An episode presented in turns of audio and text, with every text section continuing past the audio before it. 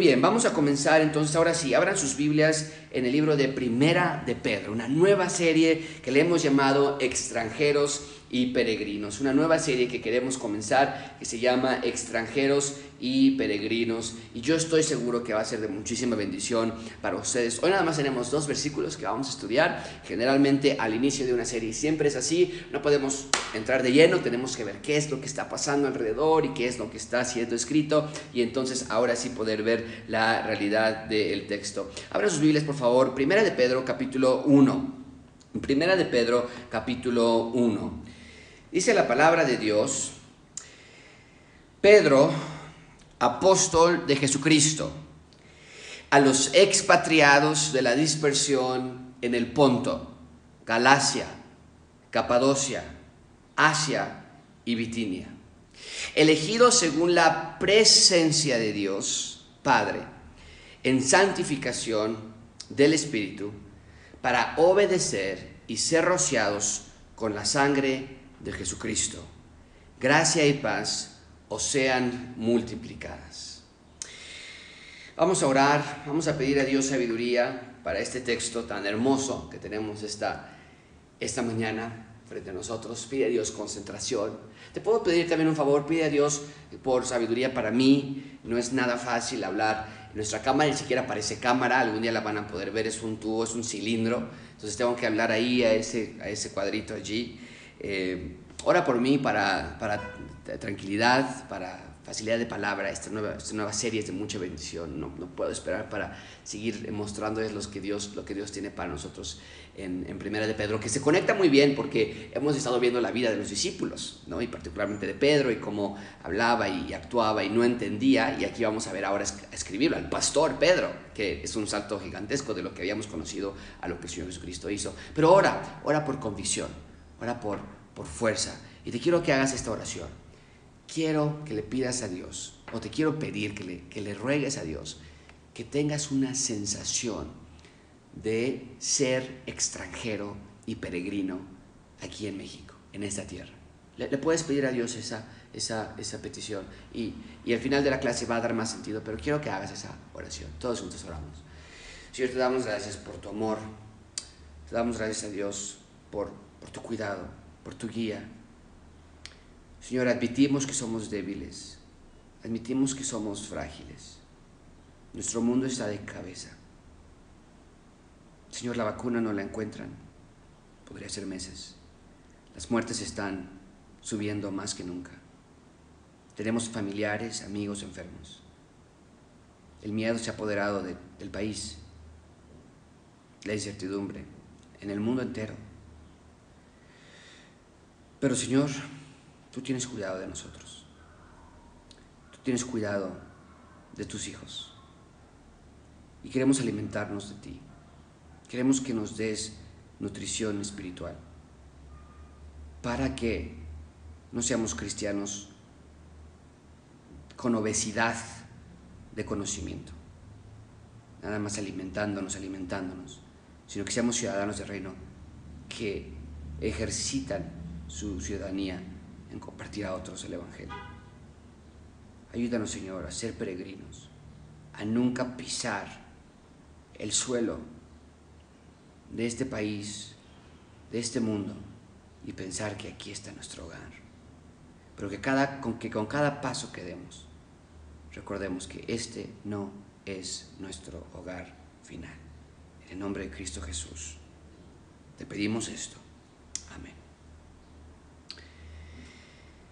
¿Alguna vez te has sentido fuera de lugar? Tal vez en un evento, en un grupo de amigos, algún lugar que llegas y te das cuenta de que no sabes, no, sabes nada de lo que están hablando ellos, no tienes opinión al respecto. Tal vez llegaste vestido de manera inapropiada para ese evento, tal vez no llevaste un regalo porque no sabías que era una fiesta de cumpleaños, o tal vez nadie te dijo que todos iban a llevar comida y tú eres el único que llegó sin comida. ¿Te ha pasado algo así?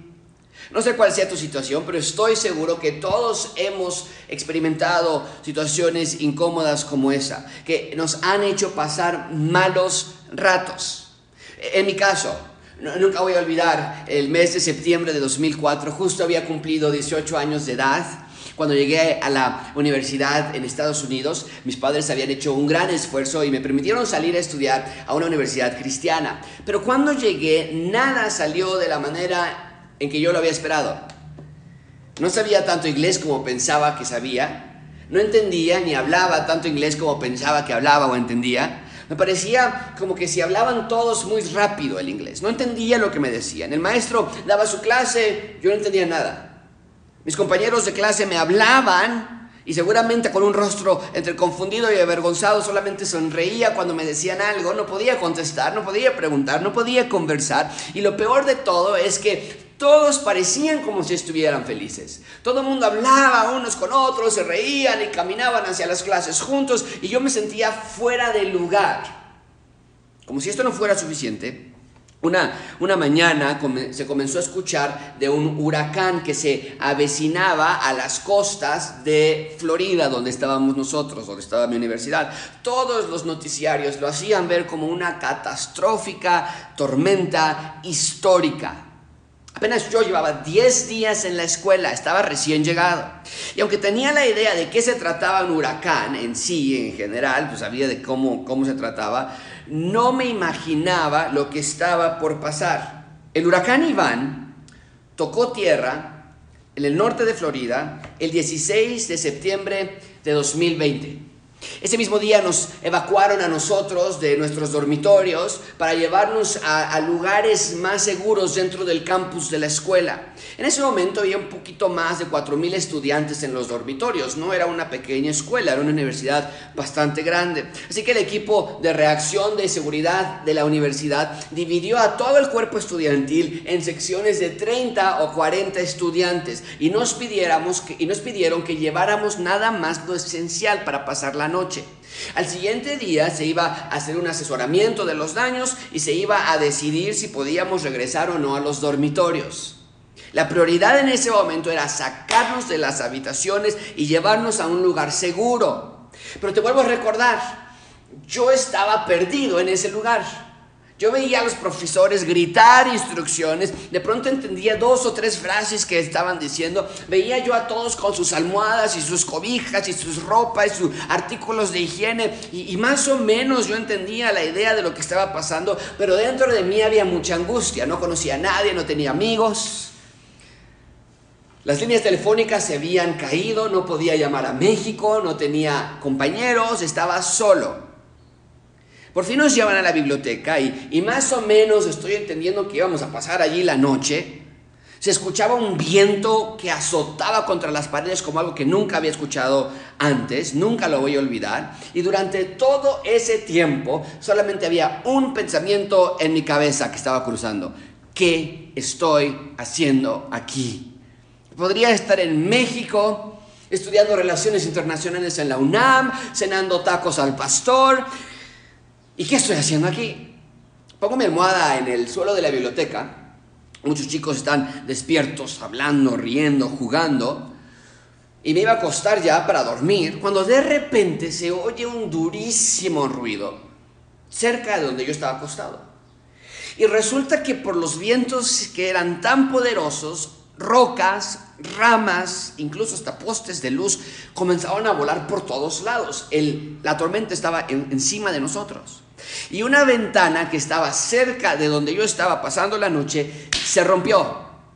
Inmediatamente agua y viento y mucho ruido comenzó a entrar intempestivamente.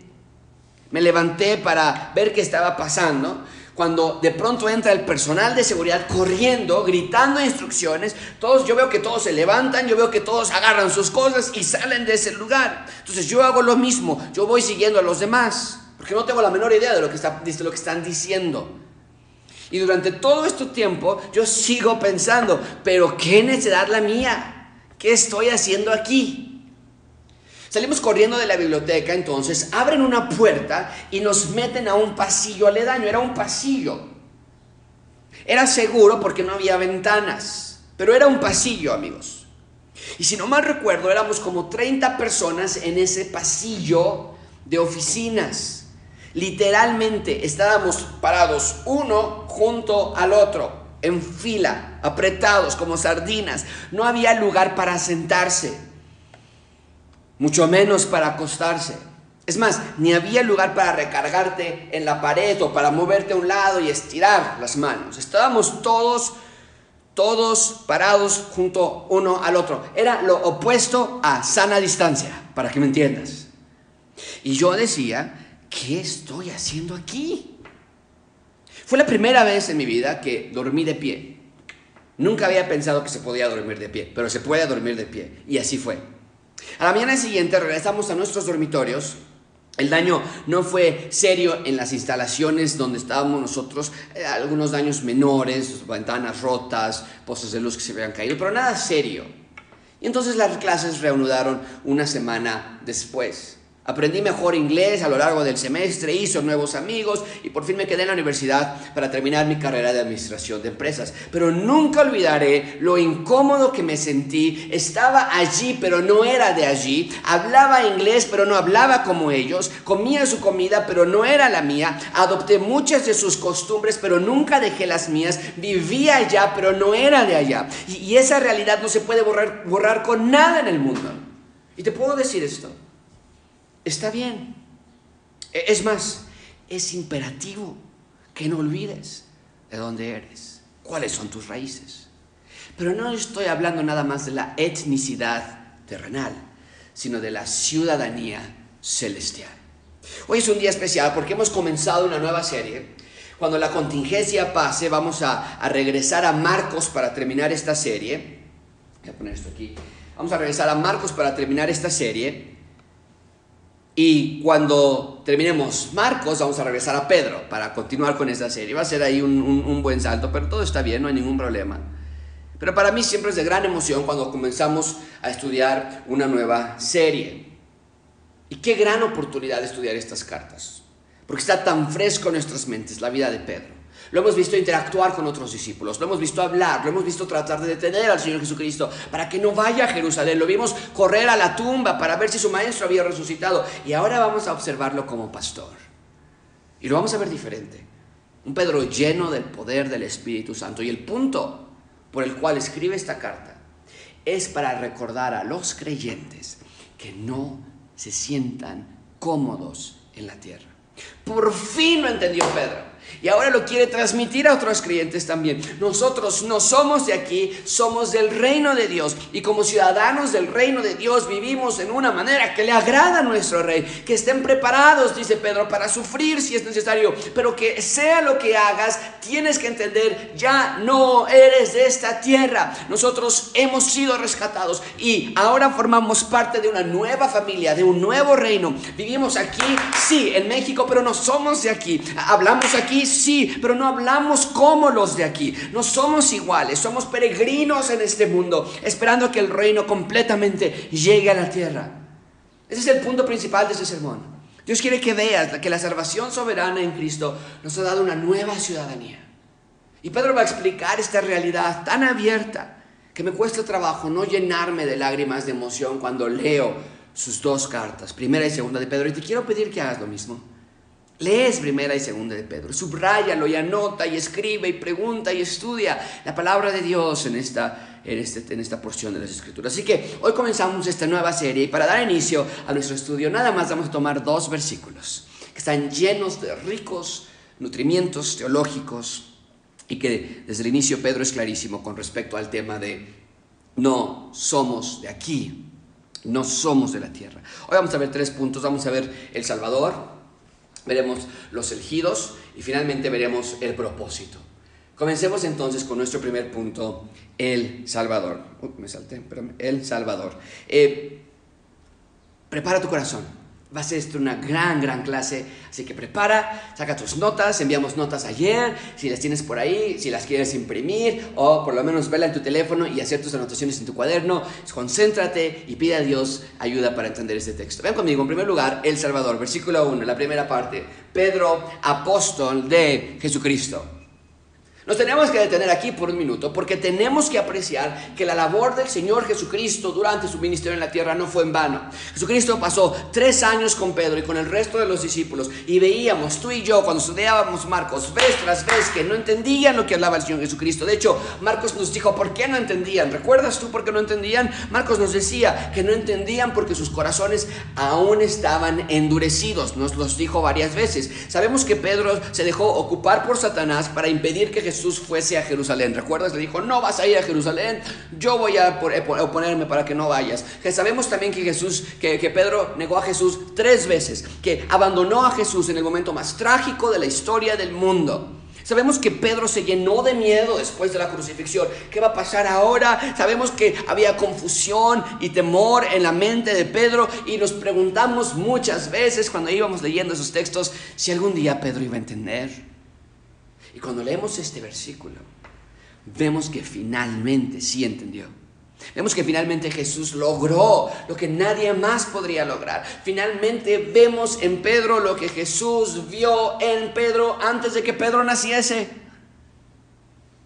Amigos, el hecho de que tengamos una carta de Pedro no habla de las virtudes de Pedro. Uy, qué bueno que mira lo que logró, hay que ser como Pedro, hay que seguirlo a él. No, el hecho de que tengamos una carta de Pedro nos habla del poder del Evangelio, que transforma vidas. La gloria no se la llevan los hombres, siempre se la lleva Dios. Y Jesús no se rindió al ver a Pedro. No se decepcionó como tú y como yo nos decepcionamos de las personas. Jesús no abandonó a sus discípulos. Jesús no le perdió la confianza a Pedro como tantas veces nosotros la sentimos de personas que nos fallan. Jesús vino a buscar y vino a salvar lo que se había perdido y nada, ni nadie lo podría detener. Y eso es de gran descanso para mi alma, amigos.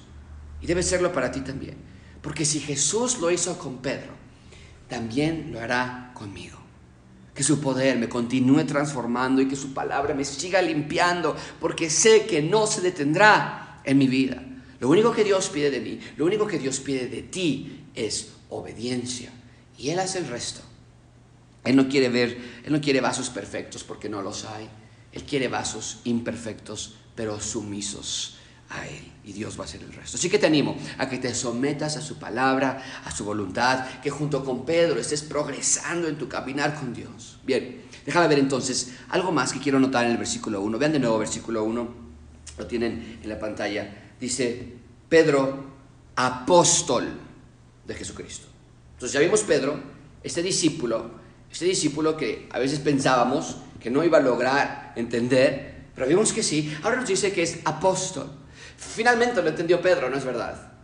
No más querer ser el rey, no más que querer ser el gobernador. Ya no vemos esto en Pedro que quiere ser el virrey. Pedro reconoció y aprendió, soy un apóstol.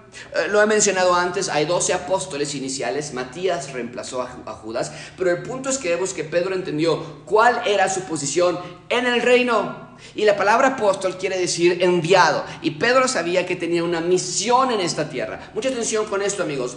Para Pedro, su misión era mayor prioridad que su situación. Nota eso, por favor. ¿Qué quiere decir esa frase? Que la identidad de Pedro no se definía por medio de sus situaciones. Lo que definía a Pedro era el encargo de Jesús de que Pedro fuese un enviado al mundo. No importaba cuál era su situación, Mientras aún estuviera cumpliendo con su misión, todo estaba bien. Estoy en la cárcel, pero soy enviado de Jesús. En libertad, pero soy enviado de Jesús. En salud, soy enviado de Jesús. En enfermedad, soy enviado de Jesús. Siendo crucificado de cabeza, soy enviado de Jesús. ¿Ves cómo el lado de las situaciones puede llegar a cambiar? El lado de las circunstancias cambia invariablemente, dependiendo de muchos factores. Pero nuestra misión de este lado nunca cambia. Y Pedro entendía que antes de cualquier cosa, él era un enviado de Jesús. Esa es mi identidad, decía Pedro. Eso es quien soy yo. Ponme en la cárcel, no cambia mi identidad. Quítame mi libertad, no cambia mi identidad. Quítame mi salud o mi propia vida, pero mi identidad es intocable. Yo soy un enviado de Jesús hasta el día que muera y nada más me afecta. Quítame mi misión, podría decir Pedro. Quítame mi encargo, quítame mi propósito en la vida y ahora sí, me siento perdido, me siento solo, me siento sin propósito en la vida. Pero con orgullo Pedro abraza su más hermoso título. Soy Pedro, no el rey, no el virrey, no el gobernador, no el que se quiere sentar a la derecha o a la izquierda. Soy Pedro, el enviado. Y por cierto, ese es el tercer elemento que noto en este versículo. Vean otra vez, versículo 1. Pedro, apóstol de quién? De Jesucristo.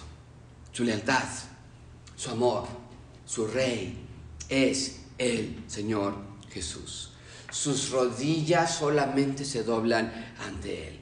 Su boca solamente confiesa que Jesús es el Señor. Jesús cambió su vida, lo compró, lo limpió, lo sanó para siempre y le dio vida eterna. ¿Qué más razón necesitaba Pedro o tú y yo para servir a Jesús? Amigos, somos hijos del Rey, adoptados por su gracia, enviados para la expansión de su reino, salvados por medio del Señor Jesucristo entre más rápido lo entiendas, mejor.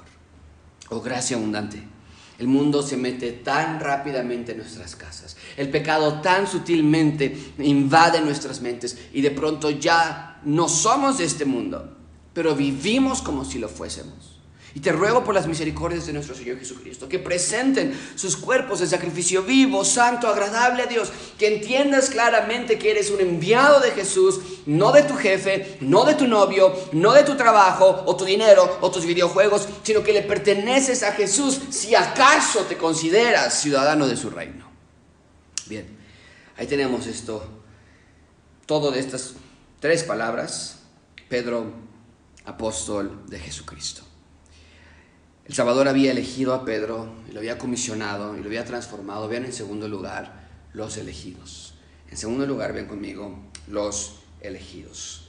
La segunda parte del versículo 1, Pedro, apóstol del Señor Jesucristo, escribe a los expatriados de la dispersión en el Ponto, Galacia, Capadocia, Asia y Bitinia. ¡Wow! Tanto que tenemos que decir de estas primeras seis palabras. Bien, entonces, tenemos al remitente de la carta, que es Pedro, eh, y, aquí nos da el destinatario, los expatriados de la dispersión. Y esos individuos estaban en iglesias a lo largo de diferentes, de diversas ciudades.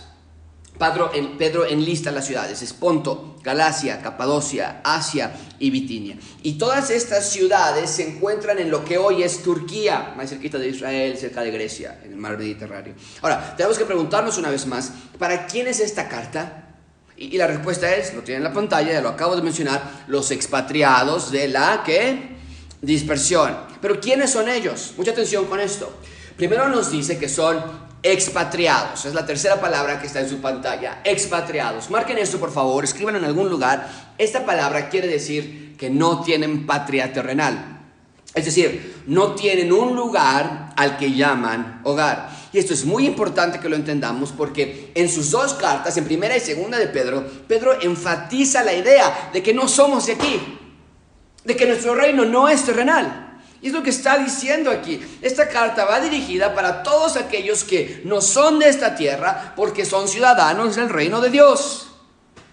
Esa es la manera en la que Pedro quiere identificar a sus lectores. Ustedes, los ciudadanos del reino de Dios, hey, ustedes, gracia abundante, ustedes son expatriados, no tanto porque no tengan nacionalidad en sí.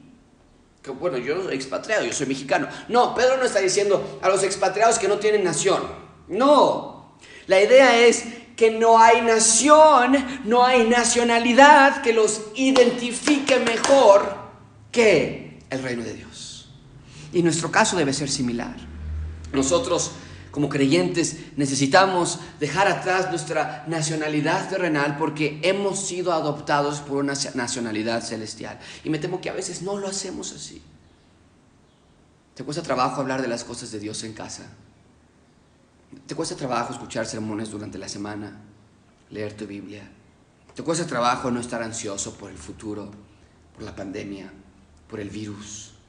Por la escuela? ¿Estás obsesionado por la carrera profesional en tu vida? ¿Por tu salud? ¿Por las cosas materiales? Si es así, me temo que no hemos entendido que somos extranjeros en esta tierra, que somos peregrinos, que somos expatriados. que nuestra constitución no está en un palacio legislativo, nuestra constitución está en las escrituras. Permíteme decirte esta profunda verdad.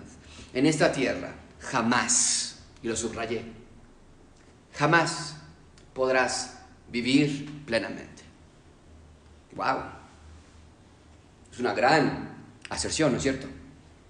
Jamás. Solamente en la Nueva Jerusalén sabremos qué es realmente vivir. Eso es algo increíble. O sea, yo me quedé pensando en esto por mucho tiempo. ¿Te das cuenta por qué sería entonces insensato gastar toda mi vida aquí, todos mis recursos, la, parte de mi juventud en alcanzar lo mejor posible?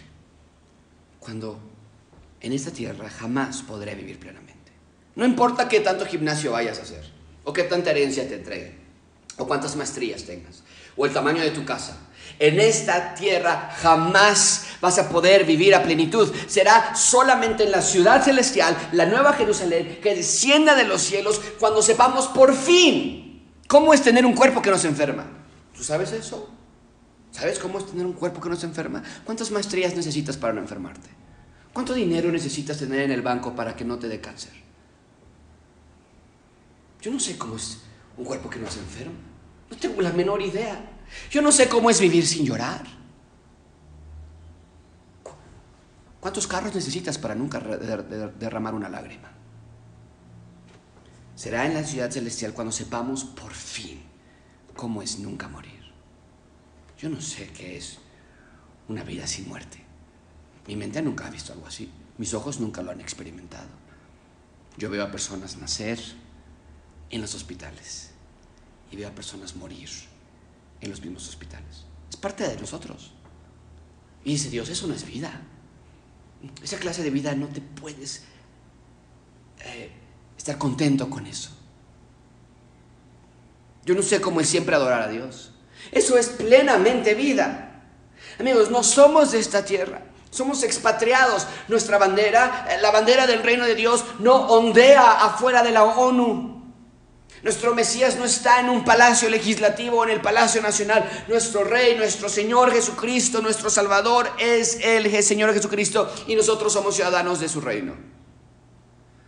Entonces Pedro dice, esta carta está a los expatriados. Y nota que dice también, son expatriados de la dispersión. Bien, entonces, esta carta va dirigida a los expatriados que se encuentran dispersos. Es decir, eran creyentes que estaban dispersos por una de dos. Eran, estaban dispersos porque por causa del Evangelio estaban en persecución, o bien eran dispersos en el sentido de que eran creyentes que el Evangelio había llegado a sus ciudades y ellos habían creído. Entonces puede tener ambas ideas. Estaban dispersos porque los perseguían las autoridades locales y iban de ciudad a ciudad esparciéndose o bien estaban dispersos porque el Evangelio había crecido tanto que había llegado a sus ciudades de origen. Y Pedro dice a todos los que están por todos lados que han creído porque el Evangelio ha llegado, a todos los que están dispersos. Una, cualquiera de las dos pues, es un posible caso. Pero no importa cualquiera de los dos que sea el caso, el punto es que estaban dispersos habiendo sido adoptados el al reino de Dios. Y no quiero subestimar este punto, porque solamente pensar que el Evangelio había sido esparcido en tan poco tiempo es increíble. Esta carta, marco en tus notas, fue escrita en el año 60, o entre el año 60 y el año 65. No estamos seguros, pero es en un periodo de esos cinco años, entre el 60 y el 65 después de Cristo, desde luego. Y necesitamos recordar las palabras del Señor Jesucristo antes de ascender al cielo, cuando nos dijo, y lo vimos la semana pasada en Hechos 1.8, van a recibir poder cuando haya venido sobre vosotros el Espíritu Santo y van a ser testigos en Jerusalén, en toda Judea, en Samaria y hasta lo último de la tierra. Entonces, cuando vemos que en efecto el Evangelio se había dispersado, y ahora, 30 años después de que Jesús había dicho eso que tienen en la pantalla, vemos el poder del Evangelio para salvar y rescatar y transformar vidas por todos lados. Vemos el poder del Evangelio. Y quiero que noten esto, amigos. Ser cristiano no es lo más fácil en ese momento. Nosotros tenemos una, una, situación en nuestra actualidad donde cualquiera puede decir que es un cristiano. Cualquiera. Pero en ese momento el ser cristiano te podía costar la vida. Es decir, los componentes estaban puestos, alineados, para que el cristianismo no creciera. Si decís que eres cristiano, te matamos. Si encontramos que estás en una iglesia, matamos a todos los de la iglesia y a tus familias. No vamos a dejar que tengan lugares públicos, no vamos a dejar que se reúnan, no vamos a dejar que sea oficial. Todos los componentes estaban listos para que cualquiera persona pudiera decir, no, el cristianismo no va a, a tener éxito, no va a avanzar. Y a pesar de todos los obstáculos, vemos que el Evangelio crece desmesuradamente en la peor de las circunstancias. Y esto nos habla no del poder de un fanatismo, como muchos acusan, sino del poder de la fe. Lo que tenemos aquí no son fanáticos. Lo que tenemos aquí son ciudadanos de un reino, expandiendo este reino real. Gracias a Dios por su Evangelio asombroso. Bien, entonces, Pedro los llama expatriados de la dispersión. Pero no nada más eso, sino que hay algo aún más profundo. Vean conmigo versículo 2. Elegidos según la presciencia de Dios, Padre, en santificación del Espíritu. ¡Wow! Gracia abundante, nuestra salvación, tu salvación, no es un acto de suerte. Nuestra salvación es un acto soberano de Dios. Es Dios quien nos elige. ¿Por qué? Podríamos preguntar. Muy simple. Porque nadie puede elegir a Dios. Si Dios no nos eligiera, nadie jamás sería salvo. No, es lo que nos explica Pablo en Romanos capítulo 3, versículo 10. Como está escrito, no hay justo ni aún uno. No hay quien entienda las cosas de Dios. No hay quien busque a Dios. ¿Quién busca a Dios? Nadie. Versículo 12, todos se desviaron a una, se hicieron inútiles, no hay quien haga lo bueno, no hay ni siquiera uno. De tal modo, amigos, que si Dios no nos hubiera buscado primero, nosotros nunca buscaríamos a Dios. Y no lo haríamos, no nada más porque no queremos, sino porque no podemos. Y no podemos porque estamos muertos en nuestros pecados. Es Dios quien nos da vida. Nosotros no podemos venir a vida cuando estamos muertos. Y esto simplemente aumenta exponencialmente el amor de Dios, porque nos ama con un amor eterno, de la misma manera en la que el amor de la Trinidad eterno, perfecto, existía, así también es su amor por los elegidos. Es lo que Pablo explica en Romanos 8:28. Sabemos que a los que aman a Dios, todas las cosas les ayudan a bien. Esto es, a los que, conforme a su propósito, son llamados. Porque a los que antes conoció, también los predestinó para que fuesen hechos conformes a la imagen de su Hijo.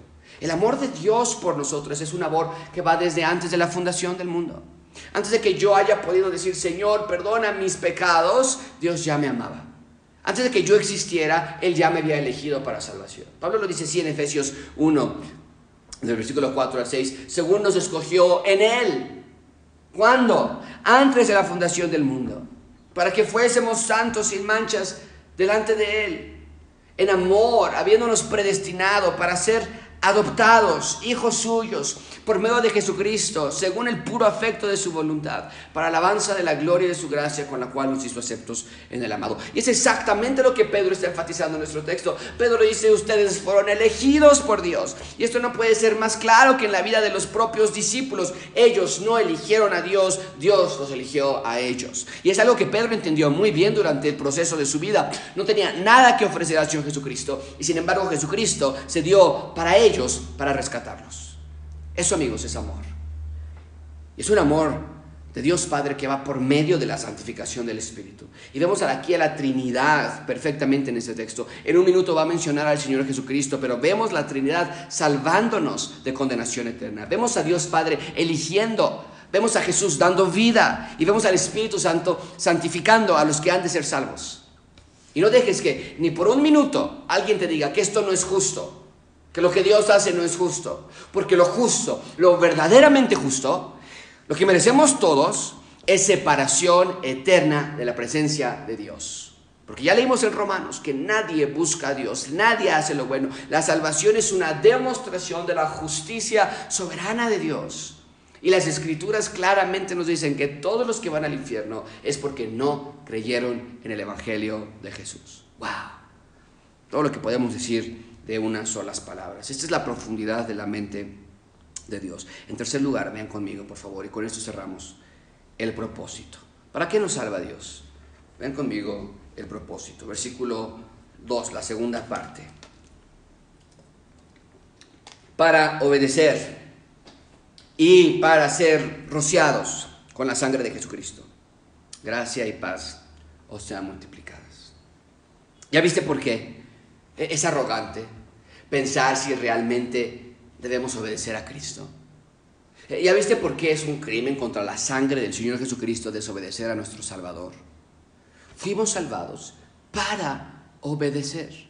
No una obediencia forzada, sino una obediencia que nace de amor. El mismo amor que no forzó a Jesús a venir, pero lo hizo. Así también nuestro amor debe motivarnos a servirle y obedecerle. Y nos dice el texto que fuimos rociados con la sangre del Señor Jesucristo. Esto habla de su muerte. Esto habla de su sacrificio sustitutorio por nosotros. Su muerte nos dio vida. El sacrificio de Él tomó el nuestro. Él es como nuestro Abel. Cuando ofreció un sacrificio del cual Dios se agradó. Porque lo único que tú y yo le pudiéramos, le pudiéramos llevar a Dios era el sacrificio de Caín. Un sacrificio de nuestras propias obras. Y Dios no se agrada de eso, lo rechazaría. Pero Jesús fue quien roció a nuestros almas con su sangre. No de manera literal, pero hablar de muerte. Y finalmente nos dice que cierra estos versículos diciendo gracia y paz o sea multiplicadas. El deseo de Dios para que aun cuando estemos en la tierra, aun en medio de persecución, de dolor, de tristeza, de pandemia, aun en medio de dificultades, dice Dios, yo quiero que ustedes tengan gracia y paz. La gracia de Dios trae paz siempre. ¿Cómo podemos concluir este sermón? Amigos, gracia abundante, somos peregrinos en esta tierra. Nosotros somos ciudadanos del reino de Dios.